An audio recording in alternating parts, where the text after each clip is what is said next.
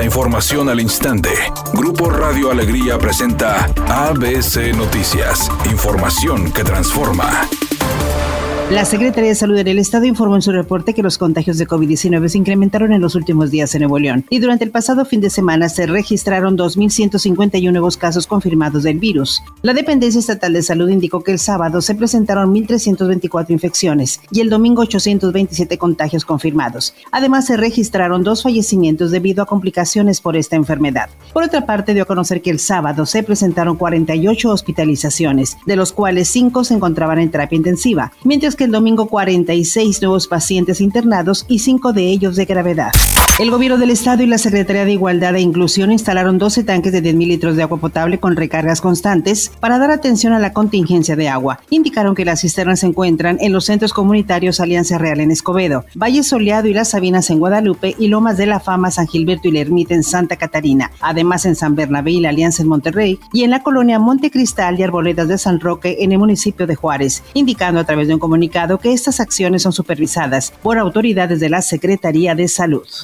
La Secretaría de Marina confirmó el robo de más de 12 mil millones de dólares en oro, plata, zinc y artículos electrónicos que se encontraban distribuidos en 20 contenedores en Manzanillo, Colima. Sin embargo, precisó que los contenedores no se encontraban dentro del puerto ni en ninguno de los almacenes que están bajo custodia de los elementos de la Marina. La dependencia explicó que el robo ocurrió en un patio perteneciente a un particular que es vigilado por elementos de seguridad privada y no dentro del recinto portuario. De acuerdo con la Fiscalía de Colima, información que confirmó la Secretaría de Marina, un grupo armado cometió el robo usando grúas, camiones, equipo para cortar candados y para abrir los contenedores. Editorial ABC con Eduardo Garza.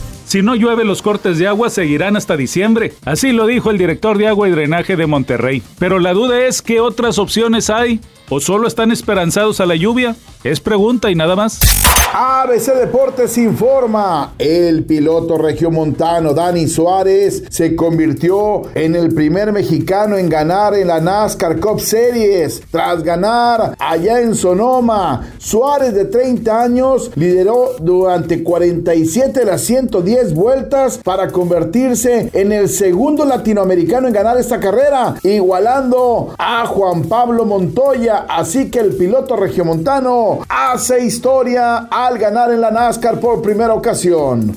Mañana se estrena en Netflix el documental en el que J. Lo comparte todo acerca de su participación en el medio tiempo del Super Bowl. Y no solo eso, sino que se muestra como nunca antes lo hizo, vulnerable, como una mujer luchona, trabajadora y que comparte además todo lo que le ha costado ganarse su lugar en la industria de la música y del cine.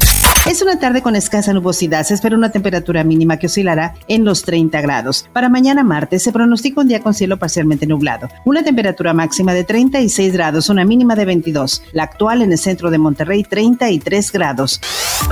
ABC Noticias. Información que transforma.